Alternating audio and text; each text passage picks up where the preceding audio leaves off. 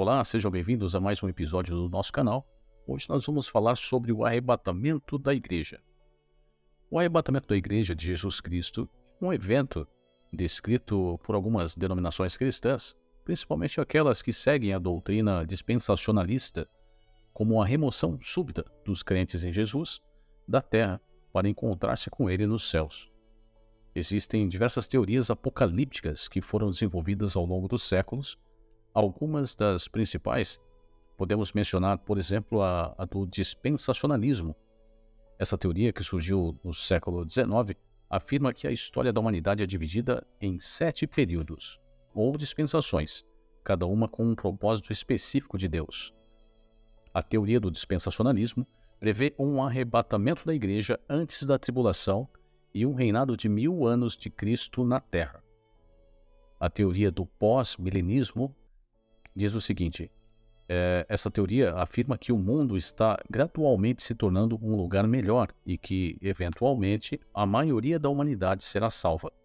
Após este período de paz, Cristo retornará para reinar sobre a terra por mil anos. É, outra teoria que nós vamos mencionar aqui é a do pré-milenismo.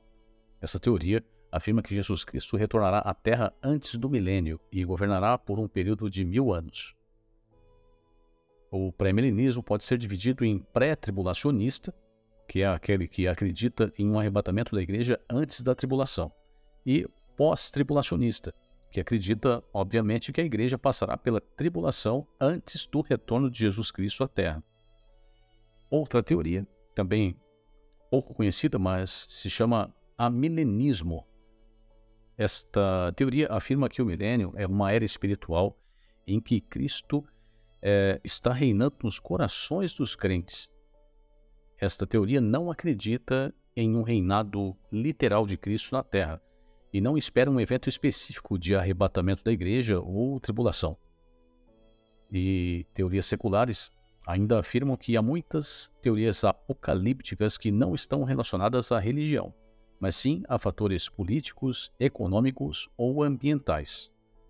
Estas teorias preveem o fim do mundo devido a uma grande crise, por exemplo, como uma guerra nuclear, ou uma pandemia, como a que tivemos há pouco, ou uma catástrofe ambiental. Embora haja diversas interpretações sobre como e quando este evento ocorrerá, a ideia central é que num momento determinado, Jesus retornará para buscar os seus seguidores. A crença no arrebatamento está baseada em passagens bíblicas, como, por exemplo, a de primeira carta aos Tessalonicenses, no capítulo 4, dos versículos 16 ao 17, que descrevem um evento em que os crentes em Jesus serão arrebatados para encontrar-se com o Senhor nos ares. Outras passagens relacionadas incluem ainda, na primeira carta aos Coríntios, capítulo 15, dos versículos 51 ao 52, e João, capítulo 14, versículos de 1 ao 3. No entanto, deve-se ressaltar que a doutrina do arrebatamento é objeto de muita discussão entre os estudiosos da Bíblia, e há diferentes interpretações sobre o seu significado e a forma como ele acontecerá. Alguns cristãos, por exemplo, acreditam que o arrebatamento ocorrerá antes da tribulação, enquanto outros acreditam que ele acontecerá no meio ou no final deste período. A Bíblia descreve a volta de Cristo em diferentes passagens, mas há algumas ideias comuns que podem ser encontradas na maioria das descrições. Aqui, algumas das principais características da volta de Cristo, segundo a Bíblia. Visível e gloriosa. A volta de Cristo será um evento visível e glorioso que será testemunhado por todos os povos da terra. Em Mateus, capítulo 24, versículo 30, por exemplo, Jesus diz: Então aparecerá no céu o sinal do Filho do homem, e todas as nações da terra se lamentarão e verão o Filho do homem vindo sobre as nuvens do céu, com poder e grande glória. Inesperada. A Bíblia afirma que a volta de Jesus Cristo será um evento surpreendente que ocorrerá quando as pessoas menos esperarem. Em Mateus, no seu capítulo 24, no versículo 44, Jesus diz: Por isso também vós estáis preparados, porque o Filho do Homem virá numa hora em que não pensais, acompanhada de sinais. A volta de Cristo será acompanhada de sinais, tanto no céu quanto na terra. Em Mateus, capítulo 24, os versículos 29 e 30, por exemplo, Jesus diz que haverá grande tribulação como nunca houve desde o princípio do mundo até agora, e que o sol escurecerá, e a lua não dará a sua claridade. As estrelas cairão do firmamento e os poderes dos céus serão abalados. Julgamento final. A volta de Cristo será acompanhada pelo julgamento final, em que todos serão julgados de acordo com suas obras. Ainda no Evangelho de Mateus, capítulo 25, versículos 31 ao versículo 46, Jesus descreve como ele separará as ovelhas dos bodes, recompensando os justos e punindo os ímpios. Redenção final. A volta de Cristo trará a redenção final para os crentes em Jesus Cristo. Na primeira carta aos Tessalonicenses, capítulo 4, versículos 16 ao 17, por exemplo, Paulo descreve como os crentes que já morreram serão ressuscitados e se unirão a Cristo nos ares, e os crentes vivos serão transformados e levados para encontrar-se com Ele.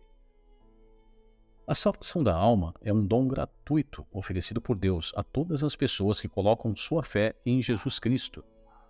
A Bíblia ensina que a salvação é alcançada pela graça de Deus através da fé em Jesus e não pelas obras ou méritos próprios. Isto está escrito em Efésios, capítulo 2, versículos 8 e 9. Para ter direito à salvação da alma, os crentes em Jesus ensinam que é necessário reconhecer a própria necessidade de salvação. É preciso entender que todos pecaram e estão destituídos da glória de Deus e que a única forma de ser reconciliado com Deus é através de Jesus Cristo. Podemos constatar isso na Bíblia Sagrada, no livro de Romanos, capítulo 3, versículo 23, e também no livro de João, 14, 6. Arrepender-se dos pecados é necessário confessar e abandonar os pecados, pedindo perdão a Deus e buscando uma vida de obediência a Ele. Atos 3, E principalmente crer em Jesus Cristo como Senhor e Salvador. É preciso colocar a fé em Jesus Cristo reconhecendo que Ele é o Filho de Deus que morreu pelos nossos pecados e ressuscitou para nos dar a vida eterna. João 3,16.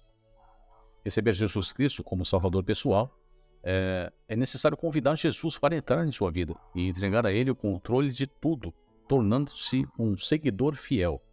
Apocalipse capítulo 3, versículo 20. além de todos os tópicos que vimos acima, é, nós, os crentes, sabemos que é importante buscar uma vida de santidade e obediência plena a Deus.